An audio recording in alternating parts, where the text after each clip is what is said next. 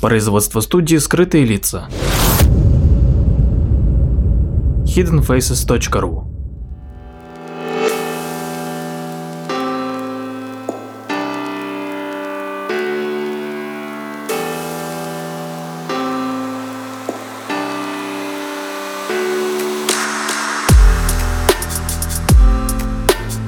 Здравствуйте, дорогие слушатели, с вами Владимир Марковский и очередной выпуск передачи «Прожектор восприятия».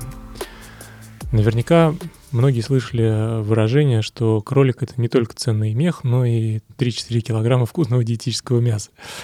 Так вот, недавно я узнал, что овсянка — это не просто полезная каша, но еще и очень э, вкусная птичка.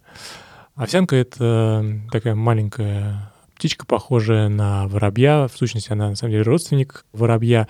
И живет она практически на всех континентах. Небольшая, 25-30 грамм по весу. Она известна еще под названием арталан, и французы и итальянцы считают их деликатесом.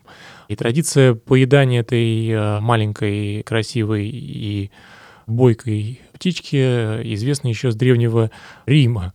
У них даже существовали особые птичники, которые занимались откармливанием арталанов.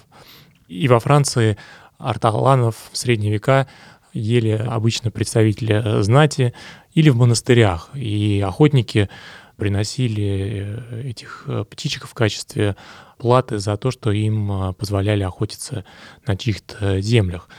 Так вот, этих птичек ловят э, сетками, когда они мигрируют э, осенью в Африку, затем их сажают э, в коробки, а эта птица на темноту реагирует довольно необычным образом. Она начинает э, поедать безмерно все подряд. И, соответственно, их кормят зерном, и они очень быстро удваиваются или утраиваются в своем весе. Так вот, э, в Древнем э, Риме эта процедура их откармливания носила еще более жестокий э, характер, потому что этим маленьким птичкам выкалывали глаза, чтобы они думали, что в данный момент ночь, и, соответственно, пожирали бы все вокруг. А после того, как эти птицы быстро наберут необходимый жир и вес, их топят в арманьяке, что одновременно и маринует их. Затем их поджаривают, э, ну и едят. Причем едят целиком, и фанаты и гурманы утверждают, что таким образом можно распробовать э, всю жизнь птицы, ощутить вкус пшеницы Марокко, соленый воздух из Средиземноморья и вкус лаванды Прованса. А так как птичка маленькая, соответственно, и косточки у нее очень маленькие, и зачастую ее едят прям даже с косточками.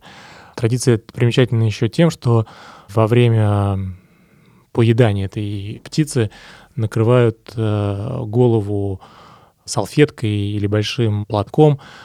У этого есть несколько значений. Некоторые говорят, что это для того, чтобы сохранить максимум запахов и вкусов. А, но а другие люди говорят, что это делают для того, чтобы Бог не увидел сей постыдный акт.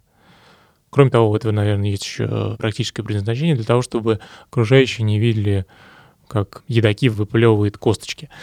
Ну и в настоящий момент у этого есть еще другое, наверное, значение, чтобы не увидели лицо, собственно, участвующих в этой э, трапезе, потому что в настоящий момент готовить арталанов, соответственно, их и добывать нельзя, и 1999 году во Франции был введен запрет законодательный на охоту на арталанов, в частности из-за того, что популяция этих птичек резко сокращалась. И, кстати, на самом деле закон тут не очень э, рьяно соблюдался, и поэтому, например, с 1997 по 2007 год их популяция сократилась на 30%, и это побудило французское правительство даже установить э, штраф в размере 6 тысяч э, евро за охоту на арталанов. Но эта птичка настолько э, вкусная, что даже французский президент Франсуа Митеран, который был смертельно болен раком, на свой э, последний предновогодний ужин перед своей смертью в 1996 году позволил себе съесть двух таких птиц. А в 2014 году известные французские повара Мишель Жерар, Ален Дюкас, Жан Кусо и э, Ален Дутурнье обратились к правительству с просьбой отменить запрет на приготовление в ресторанах блюд из э, садовой овсянки. Просили правительство разрешения делать это хотя бы раз в год. Но, к сожалению, а может быть и к счастью, им э, в этом отказали. И сейчас эта птица внесена в Красную книгу Международного союза охраны природы, но под э, видом, который вызывает наименьшие опасения, то есть его численность сокращается, но очень незначительно. Вот такой вот деликатес.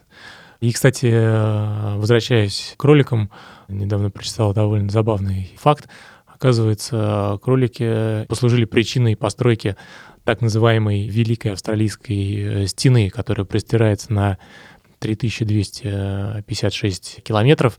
Это, конечно, не стена в полноценном понимании этого слова и не стоит ни разу рядом с Великой Китайской стеной.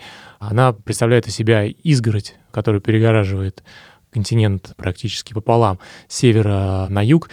Причиной ее постройки явились как раз-таки э, кролики. В 1859 году из Англии в Австралию прибыл корабль, на котором находилось 24 особи этого э, вида.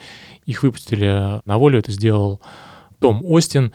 Эти безобидные животные через 30 лет превратились в настоящее бедствие для всех фермеров, поскольку их популяция росла в геометрической прогрессии, и происходит это из-за того, что Кролики дают потомство очень быстро, могут это начать делать уже в 4 месяца, и за год могут производить до 40 особей потомства.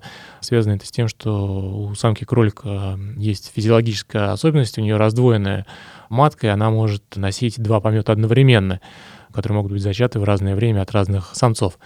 Так вот, э, кролики пожрали всю траву, поля и пастбища Австралии стали стремительно превращаться в пустыню. Ну и, соответственно, фермеры, чтобы избежать разорения этой напасти, они начали строить изгороди, и с 1901 по 1907 год 400 рабочих построили эту длинную изгородь. Но она, конечно, не явилась панацеей. Пытались э, даже использовать биологическое оружие. Кроликов заразили вирусом миксоматоза 1950 году и кальцивирусом в 90-е годы. Но после первых и весьма впечатляющих э, успехов появились особи, устойчивые к этим вирусам, и в результате численность кроликов довольно быстро восстановилась. И, кстати, на пике их количество, их поголовье достигало 4 миллиардов особей. Вот такая вот интересная история. Спасибо.